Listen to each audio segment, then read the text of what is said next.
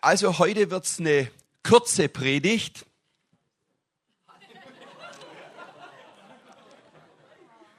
Also normalerweise beginne ich eigentlich immer mit einem Witz. Das, also das war er. Stefan, tut mir leid. ähm, ja, der Micha Siema ist, ich, ich, ist nicht da, deswegen darf ich das jetzt hier sagen. Ich wiederhole noch. Ich wiederhole, was kommt jetzt? Ich wiederhole nochmal. Das, das dürft ihr ruhig hören, das andere darf auch hören. Äh, ich möchte nochmal erinnern, was der Micha in seiner letzten Predigt vor 14 Tagen gesagt hat. Und ich bin nach der Predigt auf ihn zugegangen, habe gesagt, Halleluja, Micha, danke.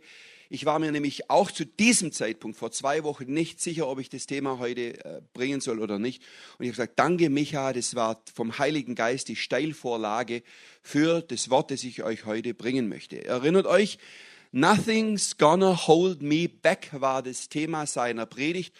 Und Micha hat uns drei Punkte äh, genannt, äh, jetzt kommt eine kleine Denksportaufgabe für euch. Jetzt fängt jeder schon an, im äh, Kopf nachzuüberlegen, was hat er denn gesagt.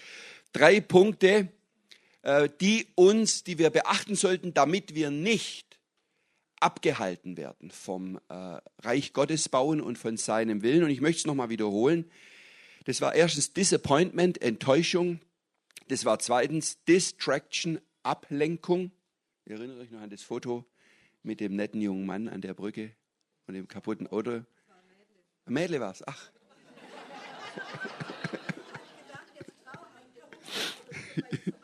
genau, ja. Äh, Disconnection, Abkopplung und Trennung von der Gemeinde. Aber, und jetzt, äh, wenn er da wäre, dürft ihr das auch hören. Eine Sache hat er aber nicht erwähnt, der Micha. Eine Sache hat er nicht erwähnt. Ihr erinnert euch an das letzte Bild, das der Micha ähm, aufgelegt hat. Das war dieser Footballspieler, der von den anderen ganz brutal angegangen wurde und sie versucht haben, ihn zu Boden zu werfen, es ihnen aber nicht gelungen ist. Erinnert ihr euch an das Bild? Ich möchte diesen drei Gründen einen äh, weiteren Grund, jetzt bräuchte ich das erste Bild, einen weiteren Grund äh, hinzufügen. Und ich weiß nicht, ob er den bewusst weggelassen hat.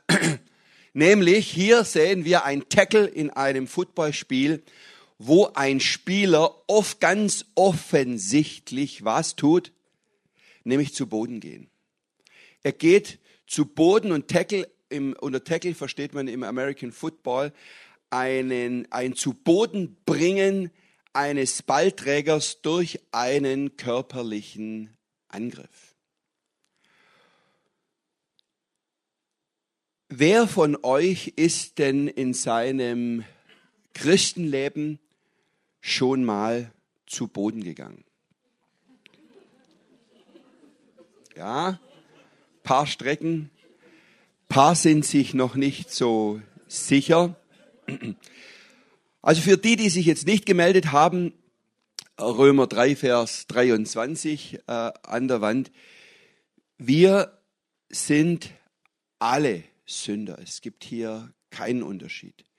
Es gibt keinen Unterschied. Wir mangeln alle, wir mangeln alle des Ruhms, den wir bei Gott vor Gott haben sollten. Und wir sind alle nicht wert, seine Kinder zu heißen. Sind es natürlich dort, darauf werde ich natürlich noch kommen, das ist ja ganz klar. Aber jeder von uns ist zu Boden gegangen schon und ich glaube, das kann jeder nachvollziehen. Und ich darf euch sagen, das war, als ich mich auf die Predigt fertig vorbereitet hatte und mich dann abends auf die, in mein Bett begeben habe und auf die Bettkante gesetzt habe, habe ich die Stimme gehört, Thomas, du kannst diese Predigt nicht halten.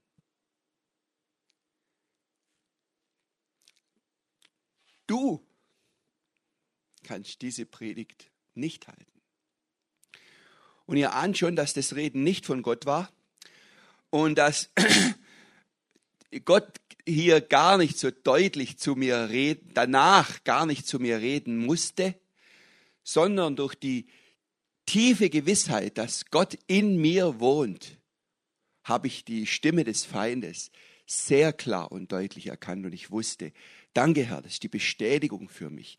Eine, ich werde euch noch ein paar andere sagen, eine der Bestätigungen, die ich äh, gleich nach der Vorbereitung bekommen habe, dass ich dieses Wort heute mit uns teilen soll. So, und ich möchte jetzt nicht näher darauf eingehen, heute nicht näher darauf eingehen, was deine äh, Sünde im Leben ist, sondern jeder geht in sich, jeder kann überlegen, jeder fragt sich, was ist meine Sünde, was ist mein Stachel im Fleisch, was sind meine Probleme, die ich einfach nicht überwinden kann.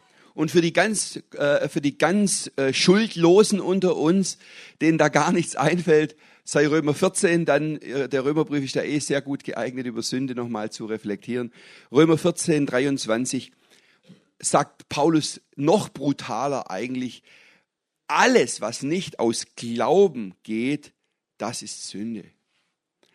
Also Leute, das ist wirklich eine echt ernste Sache. Und ich möchte jetzt gleich an dieser Stelle sagen, dass ihr mich nicht falsch versteht, weil ich werde sehr viel heute über das Thema Sünde sagen, aber dass ihr mich nicht falsch versteht.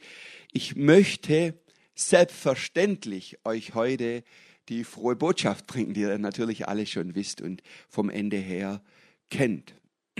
Also, jeder darf selber sich überlegen, was diese Sünde mit ihm selber auch macht. Und eins möchte ich noch klarstellen, die Frage stellen, nämlich, wer ist für diese Sünde, die euch da gerade im Kopf rumgeht, wer ist für das zu kurz kommen, für das nicht den Willen Gottes tun, für das nicht in seinen Wegen wandeln, wer ist dafür verantwortlich? Danke. Nicht der Teufel. Es wird gern mal so behauptet, äh, dass da irgendjemand anders dafür verantwortlich sei. Nein, für unsere Sünden sind wir ganz alleine selber verantwortlich. Jeder ist für sich selber verantwortlich. Und in der Vorbereitung der Predigt und nach der Vorbereitung war mir so klar, dass es soll eine Predigt werden für die Geschwister, für, das, für die Gläubigen, äh, die heute hier sind. Aber der Peter hat es vorher im Gebet ganz klar bestätigt, was Gott mir ebenfalls im Vorfeld der Predigt schon gesagt hat. Wenn heute Menschen unter uns sind, die das Erlösungswerk von Jesu Christi in ihrem Leben noch nicht erlebt haben, die diese Befreiung von den Sünden noch nicht erlebt haben, heute ist gute, gute Zeit, gut, dass ihr da seid, weil heute besteht die Gelegenheit, ein für alle Mal sich von diesem Problem, über das ich heute spreche, zu entledigen. Du bist verantwortlich und das ist eine Folie von Micha, die ihr, wenn ihr euch erinnert, ich hier nur noch mal aufgelegt habe. Worum geht es mir heute?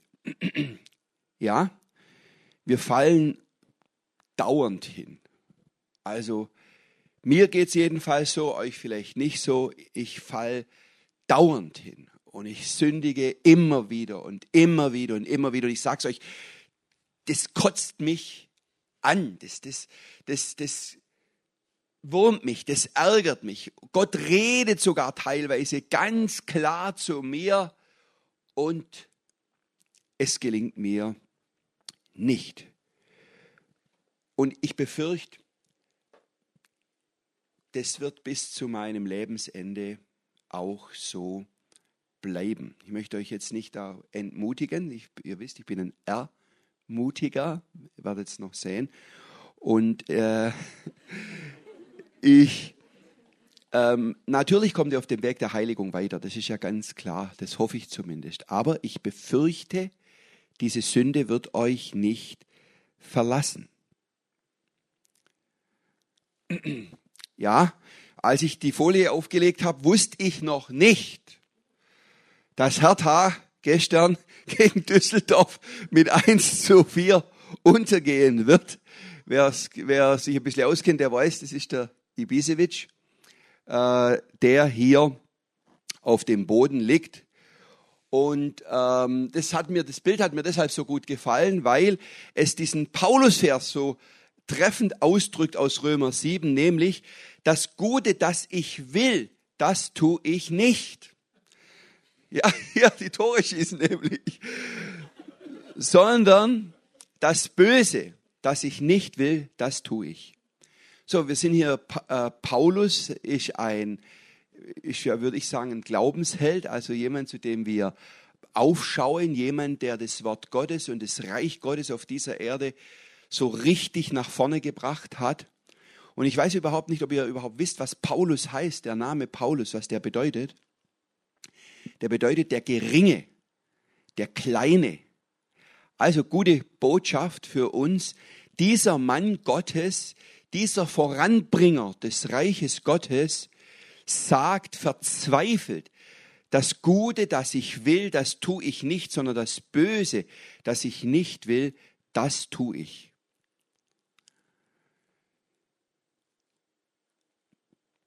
Mir geht es darum, heute in der Predigt, wie gehen wir mit dieser Situation um?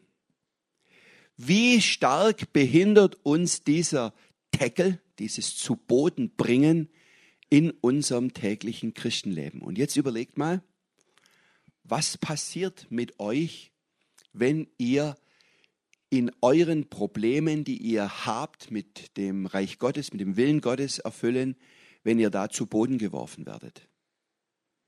Was passiert da normalerweise?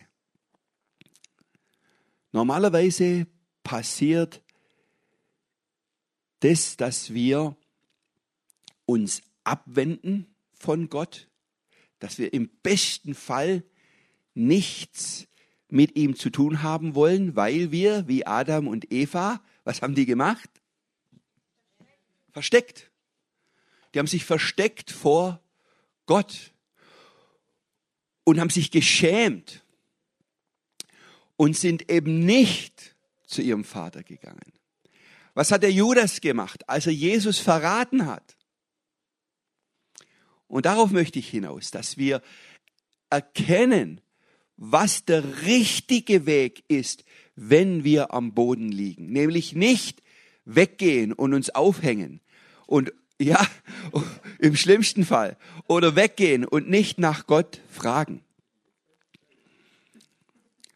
So, denn was tut Jesus? Was tut Jesus? Das möchte ich heute anschauen. Wenn wir sündigen, möchte ich mal betrachten, was hat Jesus getan, als er auf der Erde gewandelt hat und auf der Erde war. Mit wem hat er Gemeinschaft gehabt? Zöllnern und Sündern. Es nahten sich zu ihm, lesen wir im Lukas, allerlei Zöllner und Sünder, um ihn zu hören. Und die Pharisäer und Schriftgelehrten murrten und sprachen, dieser nimmt die Sünder an und isst mit ihnen. Lukas 7 lesen wir, was die Pharisäer über Jesus sagen, was er sei, was sei er? Ein Fresser und Weinsäufer, der sich, der der Sünder und Zöllner Freund ist. Halleluja, Leute, danke, das war jetzt äh, gutes Amen. Denn was tut Jesus? Das soll ein Partybild für, für anschaulichen, ist natürlich ein Lobpreisbild hier, aber das soll ja, reingeschmuggelt. Aber das soll ein Partybild darstellen. Jesus ist auf diese Welt gekommen, um sich unter die Faulenzer, die Sünder, die, die Fresser, die Weinsäufer, die, die von Gott nichts wissen wollen, zu mischen, um mit ihnen Gemeinschaft zu haben. Jesus ist dort, wo die Sünde mächtig ist. Da ist Jesus und dort ist die Kraft, die Auferstehungskraft, die Erlösungskraft des Blutes Jesu noch größer. Jesus ist gekommen nicht um die der Gerechten willen, sondern Jesus ist gekommen wegen dir und wegen dir und wegen dir. Uli, auch wegen dir? und wegen mir. Weil wir durch Jesus in allerbester Gesellschaft sind. In allerbester Gesellschaft. So, und deshalb, was sollten wir tun? Was sollten wir tun, wenn da wir doch wissen, da wir doch wissen, dass wir nicht durch unsere Werke gerettet werden können. Das ist doch der schöne Unterschied, der wunderbare, erlösende Unterschied zwischen dem Christentum und allen anderen Religionen, dass es keine Möglichkeit gibt für uns im Christentum, durch eigene Anstrengung oder durch eigenes Wohlverhalten uns mit Gott zu versöhnen. Sondern dass die einzige Möglichkeit die ist, dass wir das Erlösungswerk Jesu Christi am Kreuz von Golgatha für uns als wahr annehmen und unser Leben demütig ihm hinlegen. Und warum, was ich heute euch sagen möchte, ist, die meisten von euch haben diese Entscheidung schon längst getroffen. Das ist, das ist ja klar. Und wir sind deshalb erlöst. Wir sind Kinder Gottes geworden. Und Gott verstößt uns niemals. Niemals. Und jetzt denkst du vielleicht, was du schon alles getan hast in deinem Leben, wo du sagen möchtest, Herr, ich bin nicht wert, dass ich dein Sohn bin. Aber was tut Gott? Wenn wir das tun, was der junge Mann, den ich eben zitiert habe aus der Bibel, der das gesagt hat, ich will zurückgehen zu meinem Vater und will nicht mehr sein Sohn heißen. Ich will, ich will bekennen, dass ich gesündigt habe vor ihm und vor den Menschen und ich will ein Hirte, ein, ein äh, Schafhirte, Schweinehüter, ein, ein Diener im Haus meines Herrn sein. Das, das ist so herrlich. Das bete ich immer wieder auch, dieser Vers aus den Psalmen. Ich sage, Herr, und zwar bete ich das immer dann, wenn ich gerade wieder gefallen bin und wenn ich, wenn ich spüre, dass ich diese, diesen Anspruch Gottes nie gerecht werden kann und da möchte ich, dass wir da rauskommen heute aus diesen Gedanken, dann bete ich immer so fromm, Herr, lass, lass mich doch wenigstens einen Torhüter sein in deinem Reich, aber lass mich eins, ach eins, das bitte ich vom Herrn, dass ich bleiben möge im Hause des Herrn. Leute, das hat im Alten Testament ein Psalmschreiber geschrieben. Ich rufe euch heute zu, eins, ach eins, das bitte ich vom Herrn, dass ich die Herrlichkeit, die Größe Gottes an seinem Abendmahltisch äh, äh, sehen darf und mit ihm gemeinsam loben, preisen und ihn feiern darf. Kerstin, was hast du für einen wunderbaren Nachnamen? Preisendanz. Es ist doch der Hammer. Deine, deine Vorfahren müssen Menschen gewesen sein, die Gott gelobt und gepriesen haben und auch noch dabei getanzt haben.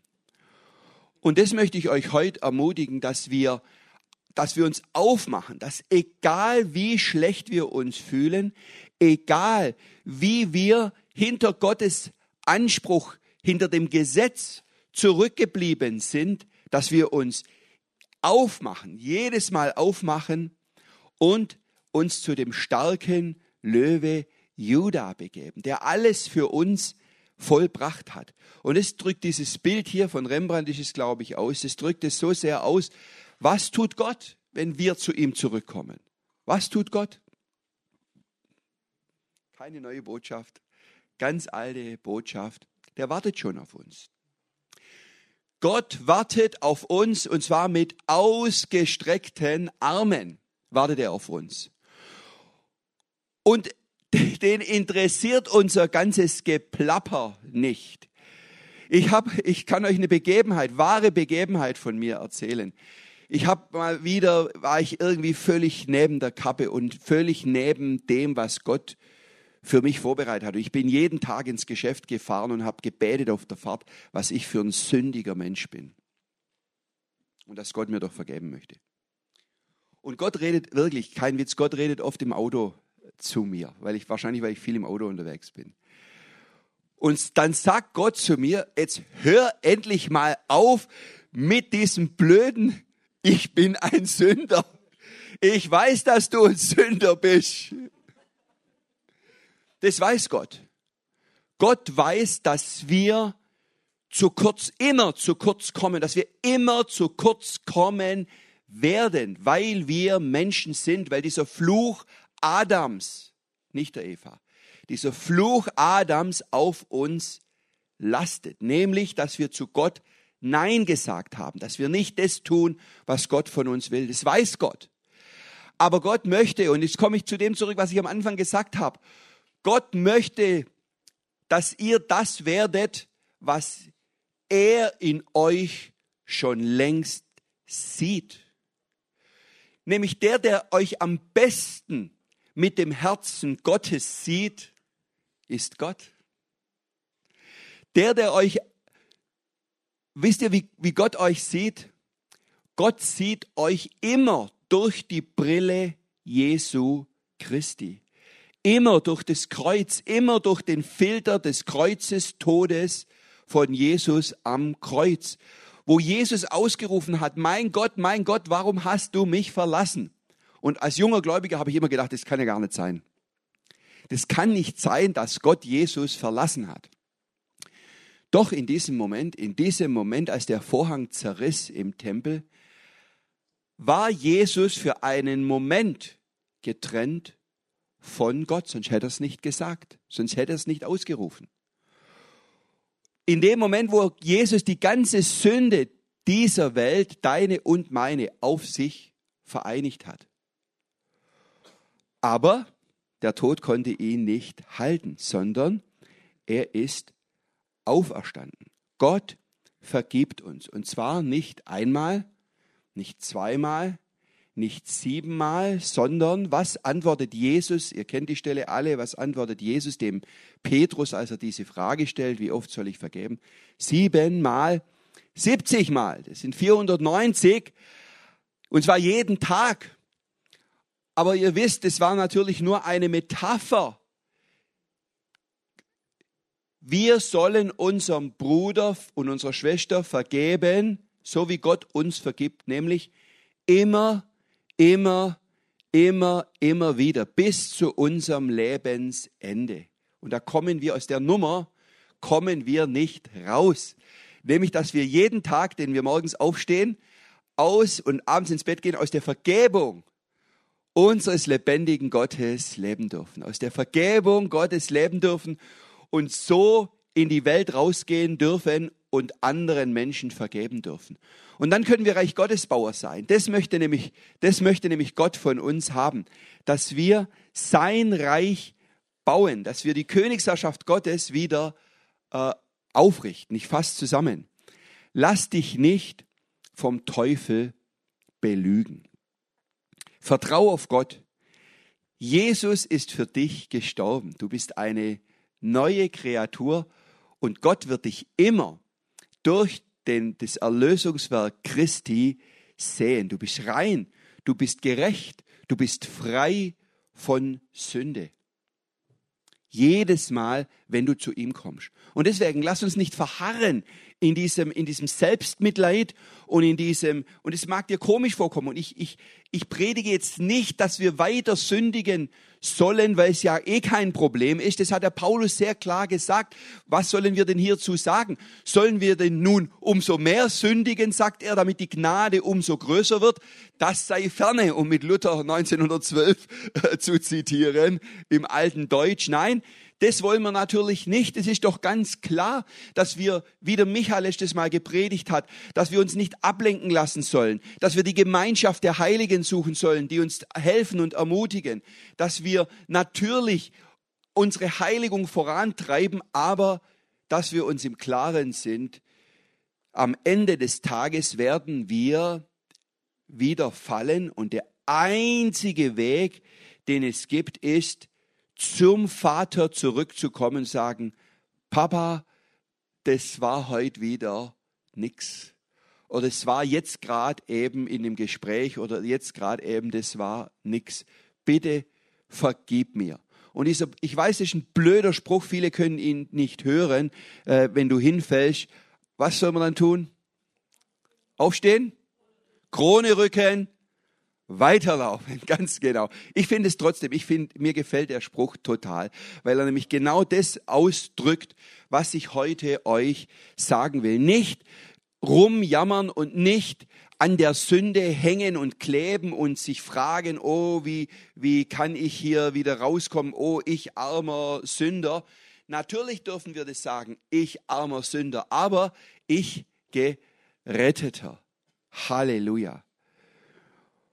Und es können wir nachlesen in hunderten Bibelstellen. Ihrer Sünden und Ungerechtigkeit will ich nicht mehr gedenken. Aus Gnade seid ihr selig geworden durch den Glauben. Und das nicht aus euch. Gottes Gabe ist es. Und wir haben es heute im Lied schon auch gehört, im Lobpreis. Sind wir untreu, so bleibt er doch treu, denn er kann sich selber nicht verleugnen. Ein Grund noch, warum ich äh, sicher bin, dass die Predigt heute für euch wichtig ist und für mich wichtig ist. Ich habe mich getroffen, als ich in der Vorbereitung für die Predigt war, für, mit einem Freund, der auch gläubig ist, in eine andere Gemeinde geht. Und wir haben uns unterhalten, wie wir für das Reich Gottes wirksam sein können in unserem beruflichen Alltag. Und dann sagt dieser Freund zu mir, oh, Thomas, ich frage mich gerade, wie kann Gott in mir wirksam werden, dass ich fürs Reich Gottes wirksam sein kann. Dann habe ich gesagt, Halleluja, falscher Ansatz. Und hab, war an, sofort an meine Predigt erinnert und war die Bestätigung, dass ich das heute sagen muss. Leute, wir müssen nicht, bitte nicht darauf warten, bis wir das Gefühl haben, dass Gott in dir wirksam wird, damit du für ihn in dieser Welt wirksam sein kannst. Umgekehrt wird ein Schuh draus. Umgekehrt wird ein Schuh draus. Jeder, der heute durch diese Tür geht, geht, wenn er das möchte, wir werden nachher noch beten, gereinigt und frei von jeder Sünde durch diese Tür. Und so wird ein Schuh draus, dass wir, wenn wir da rausgehen in unseren Alltag, wirksam für das Königreich Gottes werden. Dass du rausgehst an deinem Arbeitsplatz und nicht an deinem Kollegen vorbei huschst, weil du natürlich wieder in Eile bist, sondern dass du auf das Reden Gottes hörst, der dir sagt, Thomas, rein ins Büro.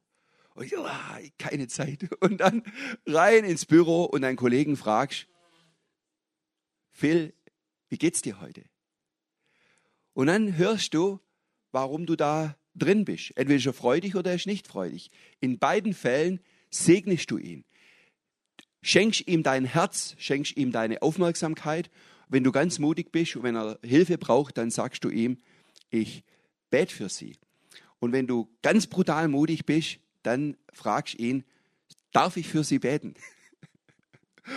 Und was immer euch Gott sagt, ich möchte euch jetzt hier zu nichts vergewaltigen. Werdet wirksam für das Reich Gottes, dann spürt ihr, wie Gott in euch wirksam wird. Lasst euch von der Sünde befreien, indem ihr einfach die Gnade Gottes annehmt. Geht raus, werdet wirksam fürs Reich Gottes und ihr werdet sehen, dass Gott wirksam in euch ist. Amen.